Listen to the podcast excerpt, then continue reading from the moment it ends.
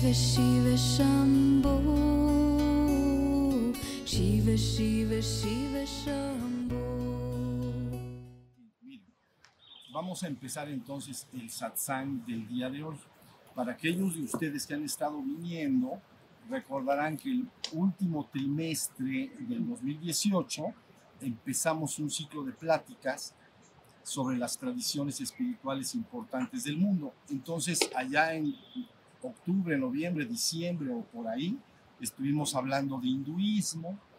Luego, al principio de este año, para los que vinieron, recordarán que estuvimos tratando el tema de cristianismo.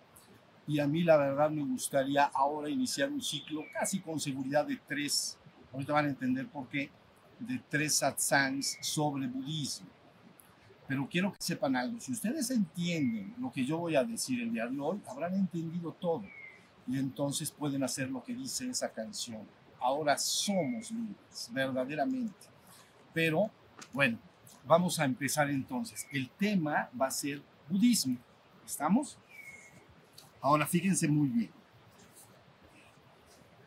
Para entender muy bien el budismo, imaginen ustedes que puede ser comprendido en tres bloques o tres pasos. Entonces, el primer paso se llama Inayana, el segundo se llama Mahayana y el tercero Vajarayana. Esto es muy fácil, ¿entienden? Es muy fácil. Inayana, Mahayana, Vajarayana.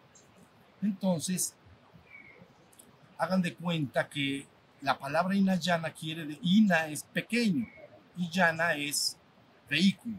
Entonces, pequeño vehículo. Ese es del tema que vamos a hablar el día de hoy, el Inayana. ¿Estamos?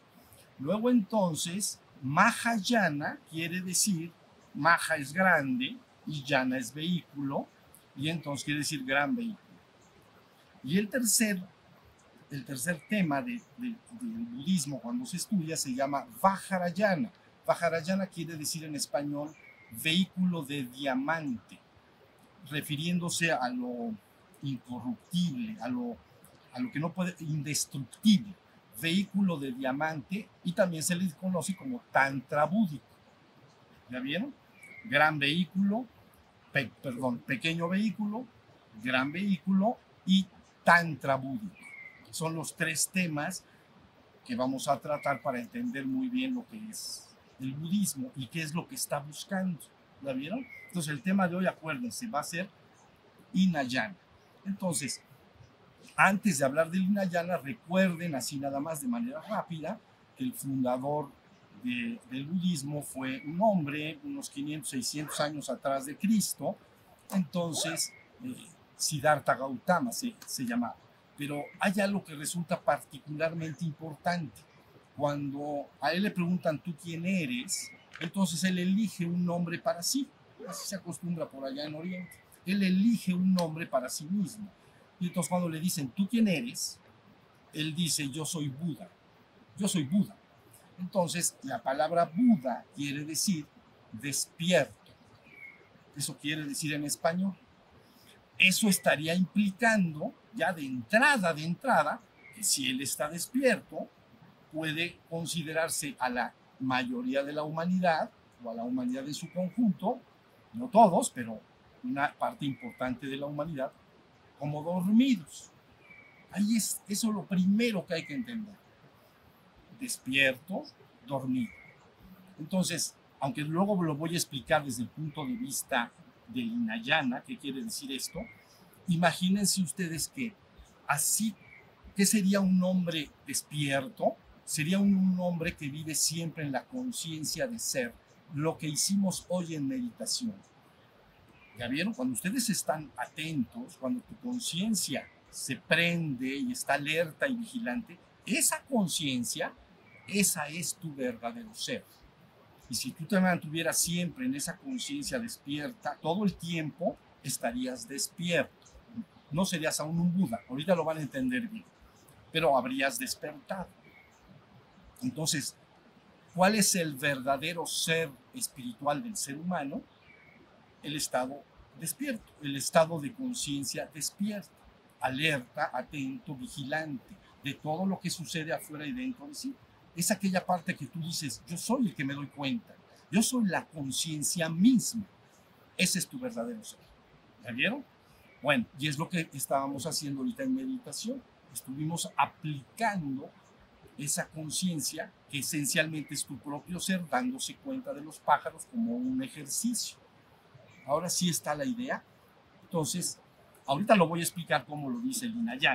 Pero luego entonces, si ese es el estado a lograr, cómo vive el ser humano, diríamos que vive en una especie de sueño psíquico.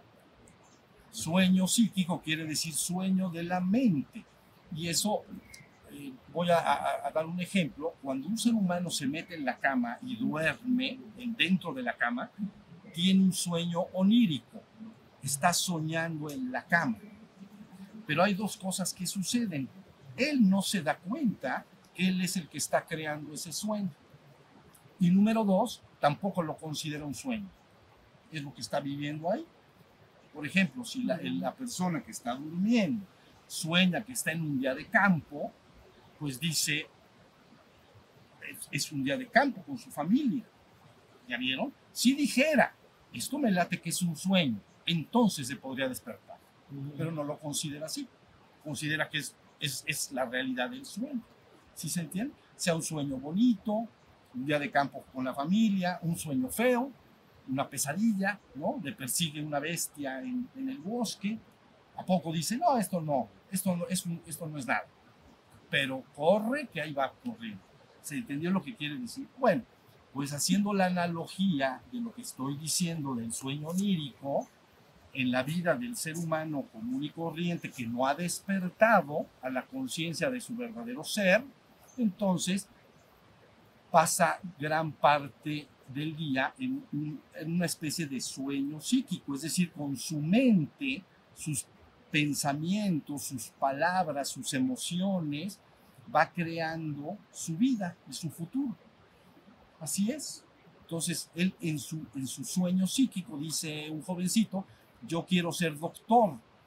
Pues, ¿qué, ¿qué, tengo que hacer? Pues meterme en una universidad, etcétera, etcétera. ¿Ya vieron? Y si sostiene el sueño, entonces va creando esa especie de realidad. Pero desde el punto de vista búdico, esa persona está dormida. Ahorita voy a explicar bien a qué me estoy refiriendo. Está dormida, no es consciente de su verdadero ser. Está en una especie de sueño psíquico. Si está la idea, el objetivo sería despertar para liberarse de esto. Ahorita, en términos búdicos, entonces, sería algo, para, algo como esto. Miren, en el Hinayana se dice, el ser humano común y corriente vive en samsara. Estas son poquitas palabras, pero crean que son bien importantes. Ya entendieron, dormido y despierto ya no se les puede olvidar nunca jamás. ¿Ok? Bueno, entonces, dormido y despierto. Pero el hombre dormido entonces, en términos búdicos del Hinayana, dicen viven samsara. Samsara quiere decir en español, porque ellos consideran el ciclo de las reencarnaciones y esta, este asunto. Entonces, en español, samsara es ciclo de las existencias continuas, pero de las que no te puedes liberar. El ser no se puede liberar hasta que no despierta y va al nirvana. Entonces ahí tenemos dormido, samsara, ciclo de las existencias continuas. ¿Ya vieron? No me puedo escapar, ahorita voy a explicar por qué. Porque tú estás creando el sueño, pero bueno, ahorita lo explico. Pero si quiero liberarme de ese ciclo de las existencias continuas, y ahorita vas a entender por qué te, los seres finalmente se quieren liberar, entonces tiene que avanzar y despertar o ir al nirvana. ¿Ya? Entonces yo definiría nirvana como viene de la raíz nirv, que quiere decir extinción. ¿La vieron? Extinción de los remolinos en la mente para estar en conciencia de tu pleno y verdadero ser. Si ustedes hoy en meditación escucharon el canto de los pájaros y no hubo un solo pensamiento en su mente, estuviste en la conciencia de tu verdadero ser, por encima del reino de la mente, el sueño psíquico. ¿Ya vieron? Entonces en la meditación si aquellos de, usted, aquellos de ustedes que pudieron estar atentos del sonido de los pájaros, del río que suena, si su mente estuvo siempre en silencio, estuviste en un nirvana. Un ratito, pero ahí estuviste. Entonces empiezas a conocer a dónde tengo que llegar. Ahora sí ya me están, en, sí, sí me estoy explicando, ya tenemos el samsara, ¿no? Ya tenemos del otro lado al nirvana. Ahora, voy a decir una cosa un poquito técnica de cuáles son los factores que propulsan el samsara y por lo tanto no me puedo liberar. Lo propulsan como, como un motor propulsa un coche, ¿me entiendes? O unas velas propulsan un velero. Entonces, pues están las velas y hay viento, pues va a avanzar. Un coche tiene su motor y tiene combustión de gasolina, va a avanzar hacia adelante. ¿Cuáles son los factores que propulsan? Bueno, cuando se estudia este tema, en términos búdicos se dice, son nada más tres. Fíjense muy bien, es bien fácil. Atracción, repulsión, ignorancia. Entonces, atracción. Atracción es aquello que yo quiero lograr o aquello que deseo tener, algo que me atrae. ¿Ya vieron? Repulsión sería su contrario absoluto, aquello que yo no quiero vivir y de lo cual quiero alejarme siempre. ¿Estamos? Entonces, en ambos casos, atracción y repulsión, para acercarme a aquello que me place y alejarme de aquello que me desplace o que me desagrada, entonces yo tengo que hacer uso de mi propia mente, de mis actos. Fíjense bien, actos. Actos mental. Quiero un coche. Bueno, quiero irme de viaje. Bueno, pues ahí está lo que me atrae, ¿no? Atracción. Es que fíjate que vi eh, unas fotos de un país lejano y me gustaría visitarlo mucho. Atracción. ¿Ya vieron? Ah, ok, ahí está. Ahora, no tengo a lo mejor en este momento los medios para irme. Entonces, ¿cómo me puedo ir al viaje? Bueno, y entonces tu mente creadora de realidades o tu sueño psíquico en estos términos, empiezo a diseñar, ah, pues mira, voy a hacer este negocio, lo otro, voy a conseguir esto, vamos, voy a hacer un, lo que se te, a la persona se le vaya ocurriendo, tiene que hacer actos mentales para, hacer, para lograr irse a ese viaje. ¿Ya vieron? Y luego esos actos mentales se acompañan de actos verbales y luego se acompañan de actos físicos. Si dice, voy a hacer una fiesta y voy a cobrar 100 pesos el boleto de entrada y entonces ese dinero, pues con él me voy de viaje. Entonces hago actos mentales, verbales, cuando con mis amigos platico, digo, oye, organicemos la fiesta, y actos finalmente físicos. ¿Se entendió esto? Y eso me irá llevando hacia esa realidad que es tener el dinero y viajar. ¿Ya me expliqué? Entonces, ahí tienen, pero resulta que este proceso llamado actos es lo que llamamos karma. ¿Ya viste? Mis actos estaban dirigidos a irme de viaje a un, país lejano. No estaban dirigidos a irme al nirvana. Entonces, ¿a dónde me van a llevar mis actos? Pues a ese país lejano, de modo que a Nirvana. Estaría bastante confusa la cosa, ¿sí se entendió? Sí. Entonces, todos mis, esto es lo que llamamos sueño psíquico, que yo voy construyendo con mis atracciones y, y lo que no quiero, pues imagínate lo que quieras. No quiero eh, engordar. Bueno, pues ¿qué haré? Bueno, pues me voy a hacer ejercicio. Ahí están tus actos rápidamente, no, pues es que quemas calorías, entonces voy a hacer ejercicio, me meto a un gimnasio, hago esto, hago lo otro, como de esta manera más ordenada. ¿Sabes de cuántos actos estás haciendo? Actos mentales, actos verbales y actos corporales para lograr aquello que te atrae. Estar saludable y con un cuerpo hermoso, vamos a decir. Ahora sí ya está. Igual la atracción, igual la repulsión. Si algo no lo quiero, llámale lo que quieras. Eh, enfermedad, pobreza, no la quiero. Bueno, pues entonces tendrás que hacer actos en contra de eso para que eso no llegue a ti. Hasta ahí está la idea de, ¿se entiende muy bien esto? Sí, sí, a ver, asienten, sí se entendió. Atracción y repulsión. actos, actos encadenados entre causas y efectos. Mi atracción fue irme de viaje a tal lugar, luego entonces hice muchos actos, conseguí el dinero y fui a a ese lugar y realicé ese lugar. Bueno, se convirtió en mi realidad estar ahí en ese lugar. Estamos hasta ahí, pero luego viene igual la repulsión, atracción, repulsión, pero viene ignorancia. Entonces, cuando se habla en términos búdicos de la palabra ignorancia, quiere decir algo así como ignorancia del aspecto doloroso y del sufrimiento propio de la existencia. Entonces, la persona vive en una ignorancia de que estar en esta existencia puede evadir el aspecto de sufrimiento de la existencia. Y dice, no, es que no, voy a hacer un chorro de cosas, pero voy a evitarme el dolor y el sufrimiento. Pero la verdad es que eso no es compatible con esta realidad, porque esta realidad existencial trabaja a base de polaridades. Placer, dolor, abundancia, carencia, enfermedad, salud, vida, muerte. ¿Ya vieron? Esta existencia de samsara está condicionada a una ley que se llama polaridad. Eso es otra cosa, pero hay polaridad. Entonces no, te, no, lo, no lo puedes evitar. Pero los hombres quisieran, o los seres humanos, el ser que está experimentando, nuestro verdadero ser, el, el que estuvo ahorita consciente y atento y alerta y vigilante, ese ser quiere experimentar la humanidad, quiere ser un ser humano. Y entonces, ya que está como ser humano, empieza el tironeo de las atracciones, repulsiones y simultáneamente la ignorancia de que creo que me la voy a brincar, que no me va a pasar nada, que nací y me morí inmaculado. No, no es exactamente el asunto. ¿Ya vieron? Porque no es, no es compatible con la realidad existencial basada en la ley de polaridades. ¿Ya vieron? Ahora, hasta ahí me están siguiendo. Entonces, estos tres factores hacen que la persona esté propulsando actos para degustar efectos, ¿no?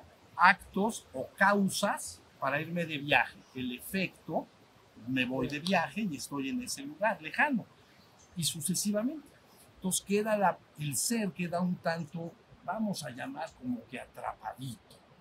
¿Ya vieron? Queda medio atrapadito. Porque sigue generando causas y efectos. ¿Ya vieron? Pero para cosas que se tienen que degustar acá. Porque ese país no está en el nirvana, ni está en el reino de los cielos. Está agarrando un avión y está en otro lugar. Entonces, entiende la ley de karma o karma acción. La ley de acción es que se convierte en una causa que se hila inmediatamente a un efecto. ¿Sí me estoy explicando? ¿Me están siguiendo hasta ahorita? Seguro. Ahí está. Entonces, el ser queda de alguna manera, empieza a experimentar, el ser, cuando yo digo ser es tu verdadero ser espiritual, tu, ser que esencialmente es divino. Bueno, ese ser, cuando experimenta la humanidad, quiere experimentar lo que es ser humano, se mete en, este, en un ciclo. Pero pues una vez no basta. Pues eso no saben, ¿entiendes? Entonces, por eso se llama ciclo de las existencias continuas. ¿Ya vieron? Como que te falta sabor al caldo, quiero vivir más, quiero saber más de ser humano, quiero experimentarlo todo. Ya, ya, pero llega un momento que ya se, les digo qué les pasa, qué sucede, se te hace bolas el barniz y entonces ya no, ya no te puedes salir. Dice, ¿ahora qué hice? Pero ya generaste un chorro de causas. Y como eres un ser creador, que esa es otra historia, no eres un creador fútil. Es decir, lo que has creado lo tienes que degustar. Es decir, si te, si te avientas por el acantilado, tendrás que degustar una sotona allá abajo. ¿Ya? La caída. O sea, es causa y efecto. Que haya causas y efecto quiere decir que vivimos en un cosmos. Un cosmos quiere decir orden, no un caos. Es un, el caos es que yo, a ver, me quiero ir a ese país lejano, a la India, me quiero ir a la India de viaje porque es exótico y tienen el trabajo espiritual, me voy a la Y me subo al avión y me bajo en, en Polonia. Digo, esto es un caos, porque todo lo que hice fue para ir a la India y aparecí en Polonia. ¿Entendieron lo que quieren? Esto que estoy diciendo es importantísimo. El ser humano está en samsara creando muchas causas en base a esta atracción, repulsión y a la ignorancia del aspecto doloroso de la existencia. Cree que se la puede brincar. Y entonces, pero ya se le acumuló un chorro, ¿ya me entendieron? Porque es más rápido lo que creas que lo que se, que lo que se manifiesta.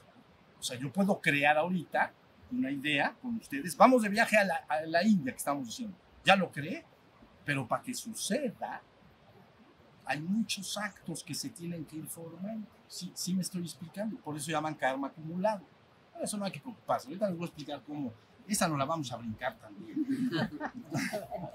Ya no vamos a la India. Ya no vamos a la India porque eso luego se nos va a complicar. Vamos, ¿verdad? Pero sabiendo lo que se hace. Bueno, hasta acá me están siguiendo bien. Bueno, eso es samsara. Del otro lado, nirvana. Ok, pero en el budismo himayana se busca la liberación personal del sufrimiento. La liberación personal. No la liberación colectiva. Eso se trabaja en el Mahayana, etc. Y no lo vamos a tocar. En el Hinayana se busca la liberación personal. ¿no? La persona eh, de manera individual busca su propia liberación de este ciclo. Primero lo tiene que ir entendiendo. ¿Hasta acá me están siguiendo bien? Esto está bien fácil. Ahora, ya entendimos qué tengo que lograr, ir del samsara al nirvana y cómo tengo que lograr. Pero bueno, vamos a hablar entonces de la primera parte. ¿Qué lograr? Bueno, entonces en el budismo hinayana se dice, para darse a entender, tienes que ir de samsara a nirvana, pero te voy a decir algunos estadios que puedes ir logrando intermedios hasta que lo vas a lograr. Y entonces a, ese, a esos estadios o como un mapa, ¿comprenden? Le llaman entonces Arya Marga, que quiere decir el noble camino. El camino que inicia aquel que se quiere liberar del ciclo de las existencias continuas y continuar su evolución en el reino espiritual hacia el reino divino. ¿Ya vieron? Entonces, como ya se quiere liberar, se dice, debes de seguir el Arya Marga, el noble sendero. ¿Hasta ahí estamos? Bueno, ahora, ¿qué implica este noble sendero? Implica lo siguiente, y Buda lo explicó de una manera sencilla con la idea de un río. Aquí lo hemos, platicado en varias ocasiones esto. Entonces imaginamos un río que fluye delante de ti. ¿La viste? Tú estás sentado de este lado, como el río de acá, estamos de este lado, pero quisieras ir del otro. Bueno, en este caso, desde mi perspectiva, está el río acá. Yo quiero ir de acá, que es Samsara, a la otra orilla, que se llama Nirvana. Por eso le dicen, id a la otra orilla, id a la otra orilla. Bueno, y entonces dicen, pero ¿cómo me, estoy me voy a dar cuenta que estoy yendo a la otra orilla? Bueno, entonces marcan los, de alguna manera, los pasos que se tienen que lograr. El primero de estos pasos, ¿qué podemos poner acá? Pues sí, pues no se vuela. Si se vuela, me lo, me lo regresa. Bueno, síganme entonces. Entonces, ¿cómo voy a llegar del estado dormido al estado despierto? ¿Cómo voy a salir de samsara y voy a llegar al nirvana? Entonces ellos dicen, este el río. Entonces el primer acto que indica que un ser humano ya va a cruzar a la otra orilla es que tenga por experiencia propia el primer instante de darse cuenta del estado despierto. Me doy cuenta de que yo soy. Luego puedo caer a la mente y me vuelvo a quedar dormido. Pero en la meditación, si ustedes, nada más con que te des conciencia, yo estoy consciente, yo soy el ser que me doy cuenta. Yo, yo me estoy dando cuenta que yo soy, yo soy la conciencia, ese es mi ser.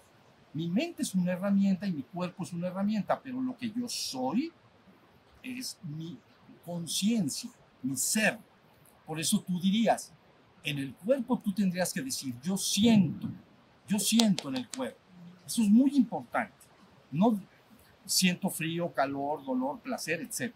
¿no? no informa otra cosa el cuerpo. En la mente tú podrías decir yo pienso o yo siento emociones, ¿no? Que no son las sensaciones físicas. Amor, celos, envidia, alegría, todas las emociones. ¿Ya vieron? Yo siento en el cuerpo, yo pienso en la mente, pero cuando estás en la conciencia del ser dirías yo soy. Yo me doy cuenta de que soy. Todos ya somos ese ser. Aunque no lo quieras ser, ya lo eres. Ese es tu verdadero ser. ¿Ya vieron? Entonces, en el primer instante que un hombre se, se en el, allá en el budismo inayana les dicen te tienes que convertir en un Sravaka, es una palabra que quiere decir escuchante, es lo que estamos haciendo ahorita, oyente. Me tengo que enterar que, de qué se trata esto y qué tengo que lograr. Me convierto en un oyente. Entonces el oyente empieza a escuchar lo que yo estoy platicando el día de hoy. Y de repente se da en un momentito, dice, a ver, voy a estar atento de mí, de mi cuerpo y de que yo soy. Yo soy la conciencia. Si logras estar un instante ahí, ya eres un entrado en la corriente. Ya me metí en la corriente que va a ir para la otra orilla. ¿Ya vieron? Porque ya pasé, ya me di, ya no por teoría, sino por vivencia personal, me doy cuenta lo que es, lo que va a ser futuramente ese estado despierto culminado, sería el nirvana. Pero ahorita ya me doy cuenta de que yo soy. ¿Ya vieron? Entonces tú en la mañana está muy fácil. Tú y yo me voy a dar en la mañana en tu casa, yo me voy a estar atento de mi, de mi, de cuerpo y de todo lo que estoy haciendo. Y no me voy a distraer, no me voy a pensar en otras cosas. Lo vas a empezar a hacer. Y si no caes en la mente y en el sueño psíquico y te olvidas de ti, estás en conciencia de ser. ¿Ya vieron? Si caes en la mente y me olvido de mí, ya estoy dormido, estoy en el sueño psíquico, me regresé a esta orilla. ¿Ya vieron? Pero si entro en la corriente, me doy cuenta, soy, yo soy. ¿Alguien, ¿Reconocen este estado por vivencia personal? Levanten su mano los que lo conozcan, por vivencia personal. Es que es muy fácil, porque tú eres ese ser, tú lo eres. ¿Ya vieron? Nada más se necesita escucharlo. No es que no es que no lo seas y que lo tienes que lograr algo que no eres, es que ya lo eres. Nada más se te tiene que decir qué es lo que eres para que lo afines y lo seas. ¿Ya vieron? Entonces, cuando un hombre entra, se dice, has entrado en la corriente. Tiene un nombre, el nombre es Rotapana, el que ha entrado en la corriente. Entonces, empiezas, y, y también se le dice, cómo lograrlo, que voy a hablar después. Entonces, a base de cómo lograrlo, con las prácticas que ahorita voy a explicar, la persona empieza a cada vez estar más momentos del día en el estado despierto, en conciencia de ser. ¿Sí me están entendiendo? Buenísimo. Entonces ellos dicen, bueno, para que no nos peleemos, si llegas hasta el 25% del día, desde un minuto al día, hasta 25% del día despierto en conciencia de tu ser, eres un entrado en la corriente declarado. ¿Ya viste? Ellos como les gusta esto del samsara que acabo de decir, dice, aquel que por experiencia propia haya entrado en la corriente, es lo que estoy diciendo, con si ahí se muere, ya entendí, llegó al 25 y pues que le da un infarto, y se nos muere. Entonces, ya, como que ya se estaba encarrerando al nirvana, ¿me entienden? Eso no. Que le da un infarto y vas para atrás. Entonces dice, no se preocupen, con seguridad en, la, en el plazo de siete vidas llegará el nirvana. ¿Ya vieron? Pero bueno, vamos a ver que no nos dé infarto. Hasta ahorita todos estamos, seguimos acá, aguantamos vara. Bueno, entonces, ¿qué pasa? Que dice, sigo practicando, porque se me explica muy bien, como lo van a entender ahorita. Ahorita estoy explicando qué lograr, ahorita voy a explicar cómo lograr. Pero el qué lograr, si lo entiendes, entonces, y te dicen cómo lograrlo, tú sigues en tu práctica, ya empiezas en tu proceso de despertar. Muy bien, si avanzas del 25 al 50%, entonces tiene un nombre también que se llama, bueno, lo puedo decir, se llama Saki, Sakri Dagamin, que quiere decir el que regresa una sola vez más. Porque ya tiene tan suficientemente la experiencia, casi la mitad del día, está despierto. Igual le agarró el infarto, ¿ya me entendieron? Entonces vas para afuera otra vez. Y entonces no llegó. Es un, el nombre en español así sería, el que solo renace una vez más. Porque se espera que en el siguiente renacimiento alcanzará el nirvana. ¿Estamos? Ahí está ya tiene el 50% del día en el estado despierto. Esto es extraordinario. Yo les digo, y lo sé por experiencia propia a través de muchos años con muchísimos discípulos aquí y en todas partes, que Hay gente que tiene un minuto de, de- de despierto y luego hasta la próxima, cuando daba yo clases, que eran semanales, hasta la próxima semana, ocho días dormidito. Y luego otros dos minutos. Y luego otros ocho dormiditos. Dicen, no, pues este, no, no, no, no, no. Estoy hablando 50%.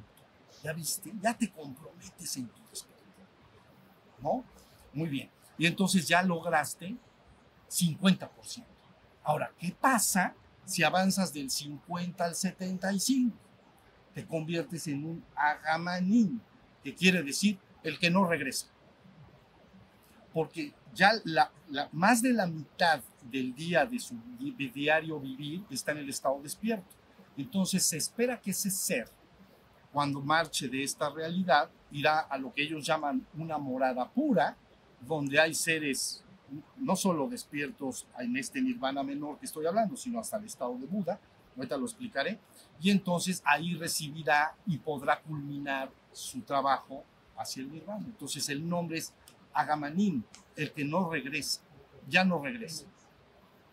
Ya, digamos, si más del 50% del tiempo de tu vida estás despierto, ya la balanza te está convirtiendo en un ser espiritualmente despierto, no en un ser humano. ¿Ya entendieron? En el hombre completamente dormido, el 100% pues, pues es humano, está dormido. ¿Me expliqué? Pero si es más del 50 al 75, ya la balanza se, cargó hacia el otro día, como los trampolines de los niños, ¿no? Si este pesa más, pues te vas de este lado. Si este pesa más, pues, ¿entendieron? Entonces quiere decir que en el balance cósmico ya tú más del 50% eres un ser espiritualmente despierto. No hay obligación que te haga regresar a, a este reino. ¿Ya vieron? Entonces dice, el que no regresa. ¿Estamos? Bueno. Pero ya sea que en vida, como ahorita estamos, vivitos y coleando, o, allá en esta morada pura de la que están hablando en el Hinayana, si avanzas más y llegas al 100% del estado despierto, entonces has entrado al nirvana. Un nirvana que se llama menor. Ahorita lo voy a explicar. Ya entraste al nirvana. Ya trascendiste el reino humano. Ya tu conciencia es de un ser espiritualmente despierto por encima del cuerpo y la mente. Entonces, has llegado al nirvana. No, importa si estás en este plano que llaman físico, pues, o si estás en una morada. Entonces, has entrado al nirvana. Se llama extinción de los remolinos en la mente. Fíjense lo que quiere decir. Bueno, eso yo lo definí así porque así es como debe de quedar. No solo extinción, porque eso parecería que es como que apagas una televisión y no hay nada. No, es extinción de los remolinos en la mente, de la mente mariposa, del estar en la luna, pero que hay conciencia plena de ser. Y entonces tu mente creadora de realidades está bajo tu comando y control. Si quieres crear algo, como ir a la India que dije, lo puedes hacer. Pero ya no se hace de una manera en base de atracciones y repulsiones, de una manera un tanto mecánica. Esto sí me estoy explicando, sino que estás despierto en la conciencia. Este cuarto nivel, que es del 75 al 100, pero culminado el 100, se llama Arhat. Me están siguiendo hasta acá, está facilísimo. Arhat. Arhat quiere decir en español santo, pero no tiene nada que ver con la santidad que conocemos cristiana de buen y mal. Santo porque su, adentro de su mente está inmaculado. No hay máculas de pensamientos y mente mariposa, y, ¿ya vieron? No hay un tropel de pensamientos y ideas que surgen, no hay mente mariposa, sino que él está en plena conciencia de ser y está, no hay mente, está en silencio. Por eso se le llama entrar al silencio de tu propio ser. Y insisto, si ahí quieres crear algo, puedes usar tu mente. Puedes hacer actos físicos y mentales para crear lo que quieras. Pero si no quieres crear nada, te sientas así como en este jardín, estarías en pura conciencia de ser. ¿Ya vieron? ¿No está buenísimo? Esto, esto está buenísimo.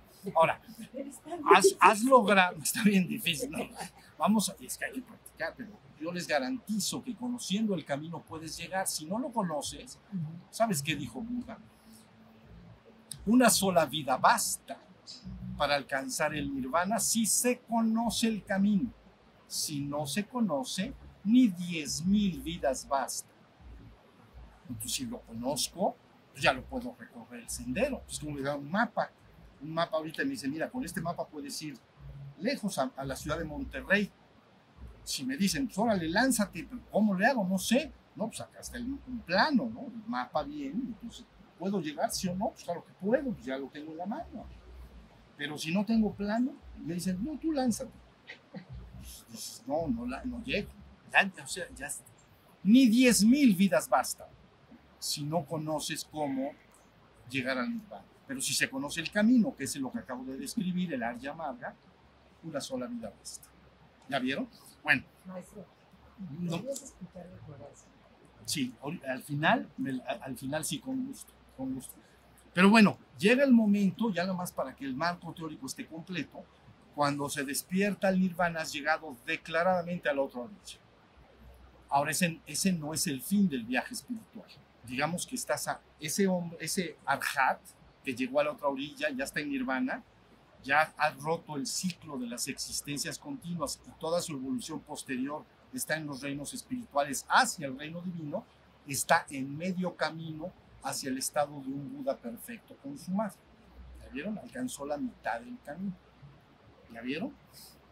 Pero eso es para que entiendan que al llegar ahí no se acabó el viaje espiritual, estás apenas, eres un recién despierto, pero ahora estás a medio camino, tienes que llegar hasta un estado que se conoce Buda perfecto consumado. De eso seguramente hablaremos en el Mahayana y Vajrayana después. ¿Ya vieron? Bueno, hasta acá sí se, sí se está explicando cuatro pasitos. Entrar en la corriente. El que no, el, ¿qué? el que regresa una sola vez más, el que no regresa y el arhat. ¿Ya vieron? Si tú por vivencia propia tienes el estado despierto, ya definitivamente eh, ya sabes lo que tienes que lograr. Lógicamente tendrás que practicar, hay gentes que practican más o menos, depende en qué condiciones hayas nacido ya en tu trabajo, pero en términos generales hay que, hay que esforzarse. ¿Ya vieron? Hay que tener voluntad y compromiso. Bueno, entonces, ¿qué lograr? ¿Quedó claro? ¿Está claro? Bien. Luego entonces, del otro lado, ¿cómo lograrlo? Entonces, Buda habló mucho también de cómo lograrlo, qué serían las prácticas y técnicas de meditación. Entonces él dice, dio un discurso que se llama Sermón de los cuatro asentamientos de la atención, se llama Satipatthana Sutra. Eso está fácil, entiendan. Es sermón de los cuatro asentamientos de la atención. Ok, y entonces, él dice, para llegar al nirvana tienes que aplicar en todo momento estos asentamientos de la atención para educarte a estar en conciencia y atento del momento presente y de la hora. Entonces los cuatro asentamientos de la atención son sencillos. Los voy a repasar rápido. El primero se llama atención al cuerpo. Y ya. Entonces, si tú te sientas, estás atento de tu cuerpo como si fuera una estatua sentada, una hermosa estatua sentada. Si tu cuerpo camina, es decir, vas a, te pones de pie y caminas, estás atento de que caminas. Si tú te recuestas, estás atento de que te recuestas. Si tú te bañas, estás atento de que te bañas, etc. Quiere decir atención al cuerpo.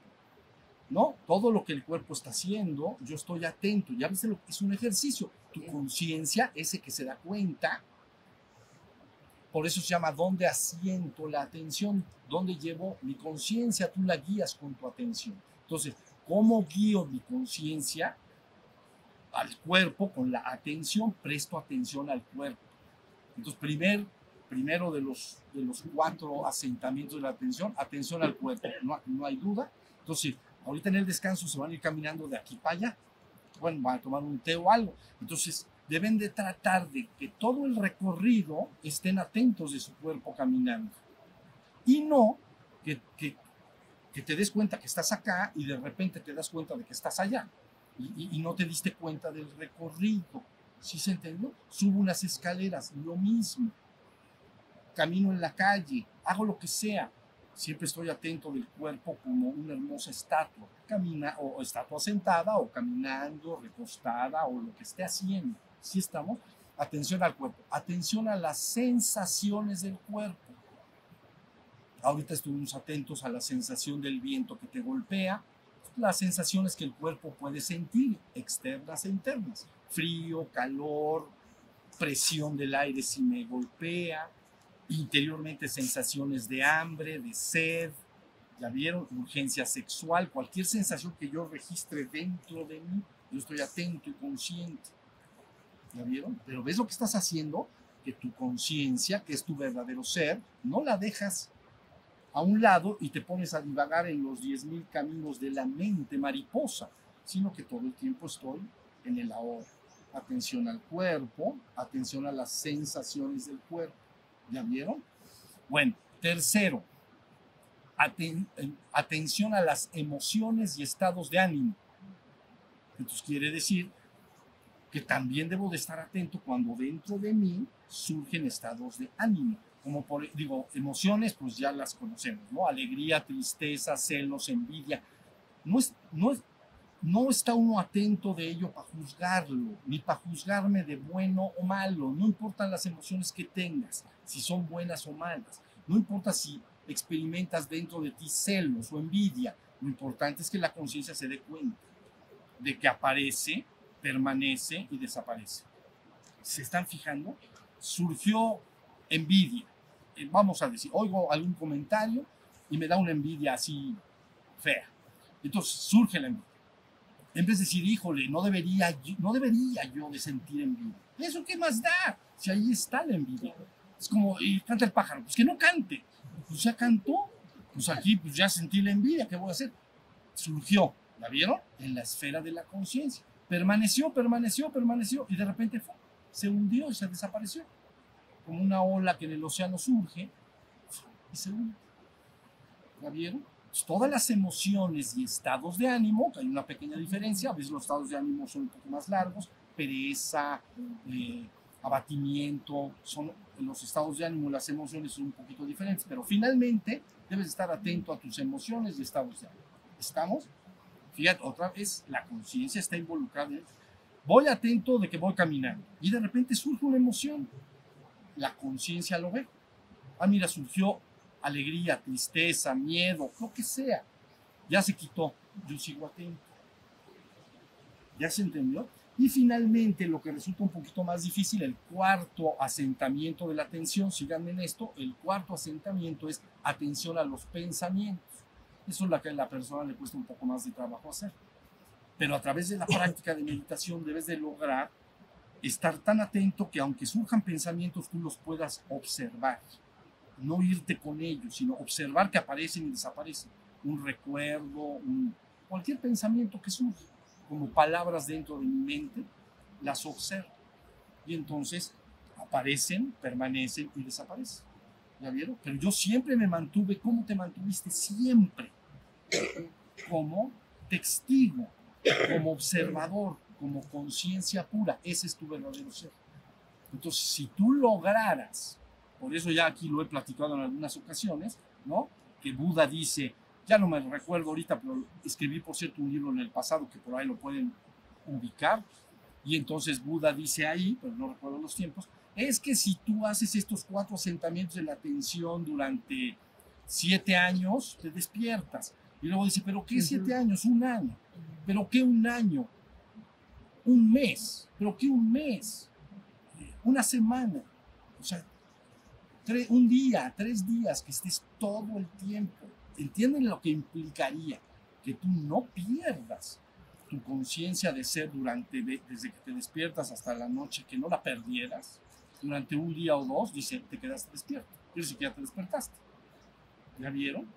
Entonces ahí está el trabajo. Eso es lo que se tiene que lograr. Entonces, hagan de cuenta que todo el la persona ya vio el plan, o sea, qué hacer y cómo hacerlo. ¿Qué hacer y cómo lograrlo? ¿Qué lograr y cómo lograrlo? Nada más tienes que aplicarte a la tarea de despertar. Lógico, los recién oyentes que escuchan esto por primera vez, pues, pues tienen que, pues ni modo, se lo empiezan a, a- a practicar, pero se pueden sorprender porque a lo mejor muy rápidamente están bastante tiempo ya despiertos porque hay trabajo anterior. a veces no. ¿Ya se sí se entendió? Entonces, ahí tienen la idea de esto. No creo que haya dudas. Ahora, un último comentario, a lo mejor podemos descansar o escuchar la pregunta. Miren, en términos del budismo hinayana, se dice algo que yo, con lo cual yo no estoy de acuerdo. Ellos dicen que solo los monjes pueden lograr el nirvana y no los laicos, la población normal, porque los monjes se dedican lógicamente de tiempo completo, todo el día, se dedican a su proceso de despertar, los monjes. Y los laicos tienen que compartir su práctica espiritual con sus responsabilidades humanas, como padres de familia, ¿no? Como esposos, pareja, como un hombre de trabajo con la comunidad, ¿no? Entonces, ellos aseguran, ¿no? Y es donde, con lo cual no estoy de acuerdo, aseguran, el monje puede alcanzar el nirvana, el laico no puede. Por lo que estoy diciendo, comparte su práctica con toda una vida de trabajo que lo sacaría de ese estado, porque se metería a la mente para llevar a cabo su, su trabajo. ¿Sí se está entendiendo? Entonces, no concuerdo porque la persona debe, si, así lo desea, puede dejar el mundo y convertirse en algo parecido a un monje y entonces tratar de despertar de tiempo completo. Pero si no, debe de tratar en su vida diaria cada vez de estar más y más atento y despierto hasta que vaya cuajando su despertar. ¿Ya vieron? Ellos dicen entonces, los monjes pueden ir al nirvana. Los laicos lo que más pueden aspirar es ahora sí que algo así como rezar y pedir que cuando marchen de este mundo lleguen a una morada pura en la que los acoja por ahí algún ser iluminado y despierto o un colectivo de ellos y lo ayuden a ir al nirvana. ¿Ya viste? O es seguir rezando, pues, para esperar una nueva vida en mejores condiciones para dedicarse a su proceso de despertar. Entonces yo les aseguro que eso no es verdad. Es más difícil, bueno, en cierta manera sí puede ser, pero no se te pide que abandones tu vida, ¿entiendes? Que no te, no se te dice o te conviertes en un monje o te conviertes en un renunciante o ya te la, ya no llegas. Ya vieron lo que quiere decir después de eso, es horrible. Entonces, ya no llegas. Entonces, no es cierto. Tú más bien tomas la enseñanza que acabas de escuchar ahora y la vas incorporando en la medida que tú libremente lo desees para, para, como parte de tu trabajo espiritual y no tendrás que renunciar a tu vida de diario. ¿Será más complicado en honor a la verdad? Pues sí, pero de alguna manera no tienes por qué renunciar a tu vida. O sea, no es una obligación. Si quieres, lo puedes hacer, pero si no, ¿por qué lo vas a hacer? También puedes valorar tu vida familiar, tu vida de pareja, tu vida de trabajo, tus sueños y realizaciones humanas también. ¿Ya vieron? Pero no soltar todo el tiempo la práctica del despertar cuando se le ha entendido y tampoco soltarla durante todo el día. ¿Ya vieron? Con esto termino. Es no hagan de su vida práctica en la mañana de estar despierto, consciente y dormido hasta el otro día en la mañana, en la meditación. Primero duermo en mi día de vigilia que le llaman, que no tiene mucha cosa de vigilancia, pero bueno, de, de vigilia y luego viene la onírica y luego me despierto y otra hora. ¿Ya vieron? Una hora, 23, dormido una hora, y eso si, si la hora estuviste despierto, esa, esa es otra cosa. Estás haciendo meditación, ay, ay, ay, nanita, no puedo bien. Pero bueno, entonces, ¿me entienden? No hagan una hora 23, una hora 23, sino que, ok, una hora de estar atento, y luego en la vida diaria, lo he dicho de muchas maneras, jueguen a estar despiertos, mientras me visto, mientras me baño, mientras camino, mientras cocino, mientras hago mi vida cotidiana, busco estar en conciencia. Entonces, como un juego, te irás despertando. No tendrás que estar como el monje, posiblemente muchas horas del día, haciendo prácticas de meditación. Tú las estás haciendo, pero en tu vida cotidiana. Porque si cada vez que te subes a tu coche dices, voy a estar sintiendo cómo se a dónde voy y todo el tiempo consciente de cómo se mueve el coche, según los topes y según todo lo que puedas sentir en el coche. es práctica. ¿Entiendes? Pues, El monje puede estar sentadito así una hora y tú una hora en tu coche, yendo de aquí a la Ciudad de México. Pudiste haber estado meditando idéntico que el sentadito. Y hasta más divertido, porque pues ahí vas. vas viendo el popo y el ixta, ¿vale? Bueno, ese es el gran eh, secreto que cuando la persona escucha puede estar al alcance de la mano. ¿La vieron? Si no, ni 10 mil vidas bastan. Porque no sabe lo que tiene que lograr. No porque sea incapaz, porque no sabe lo que tiene que lograr. Y como no lo sabe, no lo logra. Tan pronto se le dice que tiene que lograr, entonces se esfuerza, rebasa este reino humano y ahí nos vemos. Ahí nos vemos. Bueno, entonces eso es lo que vine a decirles el día de hoy. ¿Alguien quería decir, hicieron alguna pregunta o qué era la cosa? Este, hiciste la explicación de lo que era eh, la el repelar algo, el consolar algo, y la otra era la ignorancia. La ignorancia, ¿podrás explicarme? Sí, o sea, en términos búdicos se llama ignorancia que el ser humano ignora el aspecto doloroso y de sufrimiento que implica la existencia. Pero es evidente a todas luces que el ser humano experimenta dos niveles de deterioro en la vida diaria, lo quiera o no lo quiera, no siempre, pero sí muchas veces. A nivel físico experimenta dolor y a nivel psicológico experimenta sufrimiento. ¿Ya vieron? Es diferente. Dolor es físico, sufrimiento es psicológico o mental. ¿No? Si tengo miedo de algo, es un sufrimiento psicológico.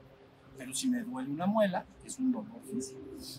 Entonces, cuando se habla de ignorancia, quiere decir que el, el ser humano, al estar en esta existencia, tiene un presentimiento que puede evitarse todos los momentos de dolor y sufrimiento, pero, pero a la verdad es que no los puede evitar, porque para te- lo mismo que te informa placer, te informa dolor.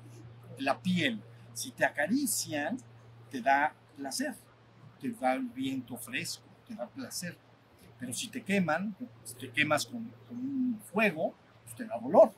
¿Ya se entendió? Entonces, no se puede entonces evitar el experimentar dolor y sufrimiento. Entonces, el ser humano o el ser que está experimentando en el reino humano, en este, según la visión budista, en este ciclo de las existencias continuas, llega un momento en que ha tratado tantas veces de tener una existencia en esta realidad ausente de dolor y sufrimiento, pero no lo ha logrado. No puede, porque es, con- es- como estoy diciendo, el órgano que te da placer te puede dar dolor. Entonces, resulta que empieza ese ser, fíjate lo que le pasa, se empieza a desencantar del mundo, como que ya no le confía mucho. Él sabe que en el mundo puede haber gracias, pero también desgracias. Placeres, pero también sufrimientos de dolores, enfermedades, salud, ¿sí? Entonces, la ignorancia querría decir que cree de alguna manera rara el ser humano que me la voy a poder evitar, aunque mentalmente sabe que no, pero como que como que se hipnotiza un poquito y dice, me voy a poder brincar el dolor y el sufrimiento. ¿Ya vieron?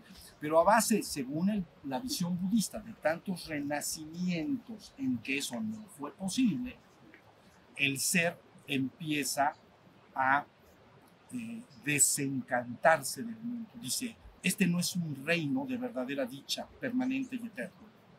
Me desencanto del mundo. He tratado de crear un reino exclusivamente en este mundo, donde no haya dolor y donde no haya sufrimiento, pero no he podido. Entonces te desencantas. Cuando ese ser se ha desencantado, ese es apropiado para recibir la enseñanza. ¿La vieron?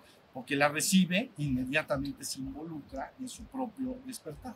Y por eso se llama liberarse, eh, la liberación personal del sufrimiento. ¿Ya vieron? Porque al llegar al nirvana es basado el sufrimiento psicológico y el dolor físico. Ya estamos. Por eso estos, ya para finalizar, en- esto, este noble camino, llegado al nivel de Arhat, se le llama nirvana en vida. Fíjense muy bien, esto es importante y ya con esto terminamos para descansar. Llega el Arhat, ya lo entendimos qué es, y vive un nirvana en vida. Quiere decir, no totalmente ausente de dolor y sufrimiento. Ya está en un nirvana en su conciencia, pero no totalmente ausente de dolor y sufrimiento. ¿Por qué? Que si estoy parado y alguien pasa y me pisa un pie, dolor. Tengo dolor. ¿Ya vieron? No estoy total. En mi, en mi ser ya me liberé del dolor y el sufrimiento. Ya me liberé del sufrimiento en mi ser. Pero físicamente no estoy totalmente ausente de dolor y sufrimiento. Y aunque esté en nirvana, también pueden acontecer eventos que pueden también lastimarme, no igual que a un hombre común y corriente, pero también como la muerte de un ser querido. Entonces puede estar el arhat posiblemente en nirvana. ¿Ya vieron? Si viniera la muerte de un ser querido, puede a lo mejor experimentar sufrimiento, dolor, ¿no? tristeza por la separación, etc. Un Buda perfecto consumado es otra cosa. ¿Ya vieron? Para él la vida y la muerte no, no es lo mismo que, en este primer estadio de nirvana. Entonces dice nirvana en vida, ¿ya vieron? Y dice, cuando ese arhat muere, entra a un nirvana póstumo después de esta vida, donde ya no puede haber dolor y sufrimiento. ¿Y por qué? Pues porque no hay cuerpo. Entonces, si no hay muela, no me van a, ¿cómo me va a doler la muela? Y he rebasado la mente. Entonces tampoco hay de, ¿no? el tironeo psicológico que el hombre siente. Los celos, la envidia todo. Estás en un reino de dicha. Hermoso. ¿Ya vieron? Entonces, por eso acostumbro desde hace mucho, ¿verdad? Poner esta canción, que, ya, que, esta canción que ponemos, que se llama Ahora somos libres. Ahora somos, nos hemos liberado. Mi intención es que la humanidad haga el esfuerzo colectivo por primera vez en su historia para hacer un despertar y una trascendencia del reino humano hacia el reino sobrehumano espiritual. Esa es mi intención. Y soy bien necio bien necio. Ahora vamos en un ratito a, eh, a meditar, pero antes quiero hacer un comentario para cerrar lo que estábamos platicando en la primera parte de, del satsang. Miren, imaginen ustedes que para el budismo este proceso, bueno, y para todas las tradiciones espirituales importantes del mundo, pero estamos hablando ahorita del budismo, para el budismo el fenómeno del despertar es extraordinariamente importante. ¿Ya vieron? Es algo que se logra de una sola vez y para siempre. Lo que se ha logrado después de eso será otra historia. Sería como mudarse de un colegio preparatorio, es decir, formado por primaria, secundaria y preparatoria, mudarse a una gran universidad, para que se entienda. El colegio puede ser un colegio pequeño, ¿no? Muchachos de 30 por salón, una cosa pequeña. Y de repente te mudarías a algo así como a la, a UNAM, entonces son 150 mil estudiantes, entonces es otro mundo. Entonces es mucho, muy importante y vital. Toda la concatenación de actos kármicos son importantes.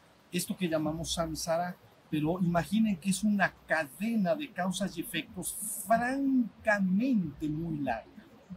Entonces, si lo llevamos a la vida de un hombre, es como si tú fueras, cada uno de nosotros que estamos acá, un eslabón de una cadena muy larga para atrás y posiblemente muy larga para adelante, si sigue el samsara.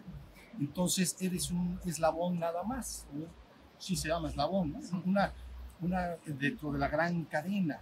Es importante, por supuesto que es importante los actos que hagas, mentales, verbales y corporales, porque van a tener efectos que te van a ayudar o perjudicar posteriormente, en fin.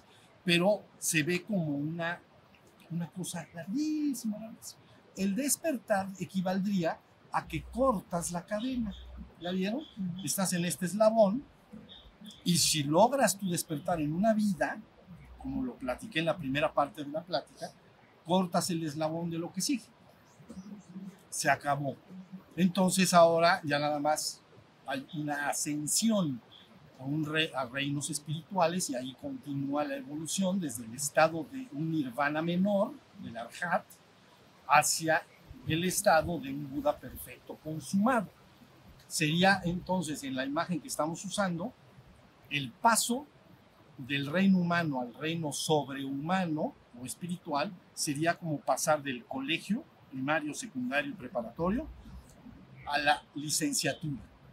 Pero un Buda perfecto consumado sería un doctor dentro de esa universidad. ¿Ya vieron? Entonces, ya el que logró su nirvana menor o llegó a la otra orilla, en los términos que lo dije anteriormente, ya llegó entonces a la licenciatura. Pero tiene que estudiar la licenciatura, tiene que estudiar la maestría y tiene que estudiar el doctorado, ¿sí o no? Y al llegar al final, final, final como doctorado, eso se llama nirvana mayor. Y ese sí, ese doctor, entonces se le llama Buda perfecto consumado. ¿Ya vieron? El que se recién se despierta se le llama, en los términos del colegio que estoy diciendo, se llamaría licenciado. Estoy estudiando mi licenciatura. ¿Ya vieron? Ya no en un, en un pequeño colegio rural, sino en una gran universidad con otro tipo de experiencias vivenciales. Ya está la idea. Entonces, por eso en el budismo se ve francamente el despertar, aunque se le da importancia a la construcción kármica que estás haciendo, sepas que estás creando causas y efectos y que si haces causas malas para ti o los demás vas a sufrir las consecuencias de ello, ¿ya vieron? Entonces, eso es importante, pero es en una cosa larga, ¿ya vieron? Lo otro es terminar con una cadena, terminar con el samsara, por eso dice liberarse del ciclo de los renacimientos continuos. Ahí está, corté la cadena, prac, y entonces ahora haciendo a otra evolución de, en la imagen, ya estoy en la universidad, hasta, hasta llegar a mi, a mi doctorado. Y porque se ve tan importante, repito, se ve importante las causas kármicas que generas.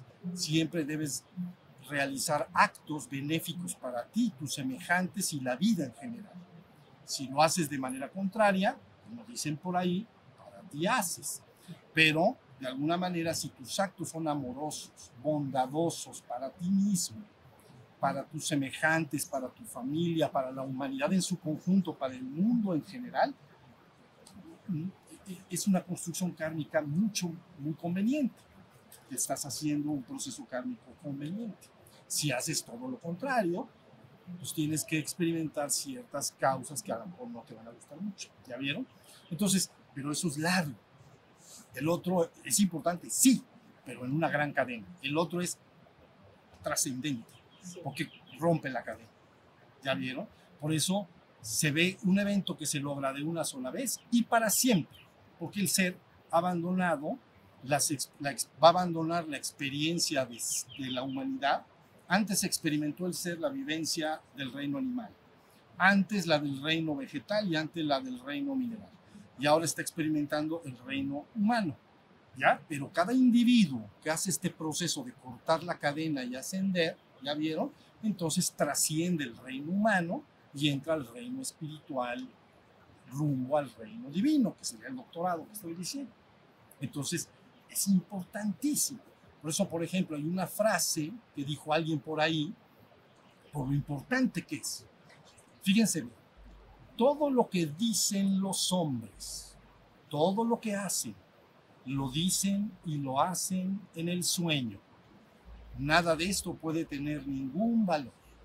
Solo el despertar y lo que lleva al despertar tiene un valor en sí. ¿Me vieron? por lo brutal de la importante está inyectando la idea de esto, tus causas kármicas genera buenas causas para que tengas buenos efectos, pero esto es completamente trascendente. Entonces está diciendo, la voy a repetir, todo lo que dicen los hombres, todo lo que hacen, lo dicen y lo hacen en el sueño. Nada de esto puede tener ningún valor Solo el despertar y lo que lleva al despertar tiene un valor en sí. Hermoso. Es fuerte porque le está quitando a, a la vida humana, le está quitando toda importancia, ¿se da cuenta? Pero lo dice con, con, con la compasión y el amor que corresponde, como diciendo, si entiendes de qué se trata esto, trata de lograrlo, busca lograrlo, nunca más se te soltará de la mano, nunca más. Generarás causas que siempre estarás protegido y conducido por seres a tu alrededor que pueden llevarte certeramente a la otra orilla. ¿Ya vieron? Otra frase, ¿cuál les puedo decir? Mira, a ver si me acuerdo, es un gran santo místico iluminado del Tíbet. Se llama Milarepa. Dice, la vida es corta y el tiempo de la muerte incierto. Aplicaos a la meditación. Evitad hacer el mal en cualquiera de sus formas y luego, fiel a las santas enseñanzas de un sabio maestro, encaminaos a vuestra propia liberación. Esta es en sí misma la mejor ciencia. No está hermoso. Está diciendo, éntrale con enjundia. Eso es, lo que, eso es lo que dice. ¿Ya vieron? Entonces la palabra viene a inspirar al hombre. La palabra es la que estoy hablando. La palabra viene a inspirar al hombre, a animarlo, a entusiasmarlo, a decirle que hay algo de tal magnitud y grandeza que ni siquiera puede imaginar. ¿Ya vieron? Entonces que se anime para cruzar a la otra orilla. Ya les dije anteriormente que mi intención ahora es buscar, como no se ha buscado antes, un despertar colectivo de la humanidad. Es un proyecto extraordinariamente ambicioso, ¿entienden? Pero tendremos los medios para que eso suceda. ¿Ya vieron? Apoyarán este trabajo, quedará listo y luego vendrán otros, luego vendrán otros a seguirlo apoyando para propulsar el cambio para que eso suceda. Por eso hablábamos en el cristianismo del fin de los tiempos, ¿se acuerdan?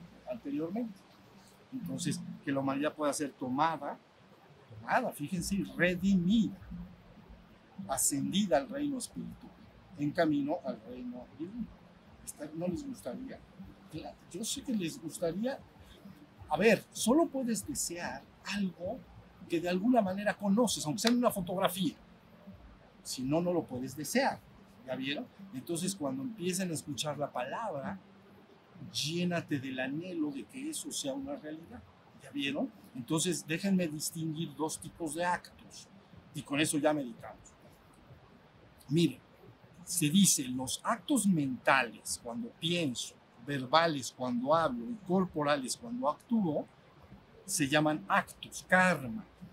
Y si esos actos mentales, verbales y corporales se relacionan con cosas del mundo, como quiero ir de viaje a la India que decíamos en la primera plática, está conectada la causa con el efecto. Y es, son del mundo. O la India está en el mundo. Entonces mis causas tienen sus efectos hacia, hacia otro lugar en este plano, en el mundo. ¿Ya vieron?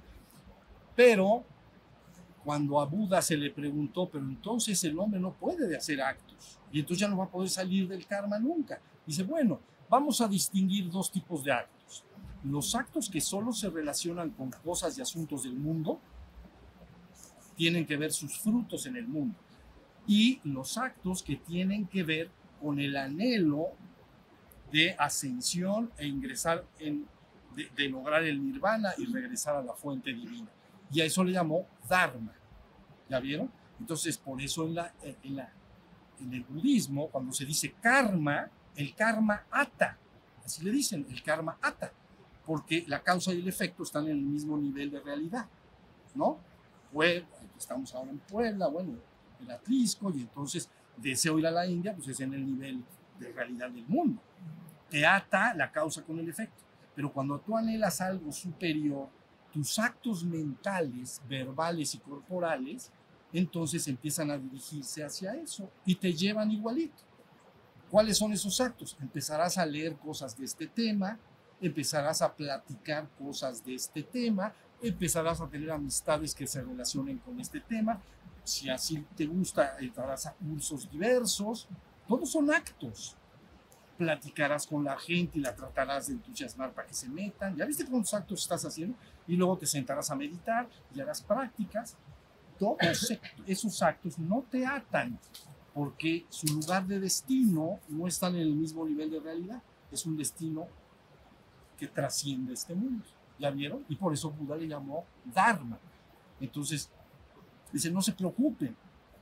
Tan real es que las causas y los efectos kármicos no se pueden evitar, tampoco se pueden evitar las causas y los efectos dármicos cuando yo anhelo ir a lo superior.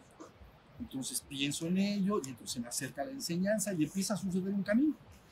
Cuando me doy cuenta, ya estoy en la otra orilla. Te van a hacer así. Bienvenido. Y ya, se acabó. Sale y ya de ahí vemos para qué eres bueno. Muy bien. Pues ahora sí, pero es literal, para qué eres bueno literalmente. ¿Para qué puedes servir a otros seres en su propio camino? Bueno, entonces ahora sí, eh, vamos a meditar, ¿sale? Entonces vamos a oír dos veces la misma canción, otra vez y nada más nosotros estamos atentos de ella, ya con eso terminamos.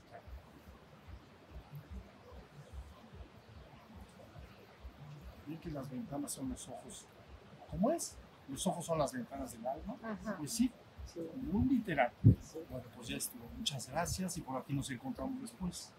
Regresan a casa, están con su familia.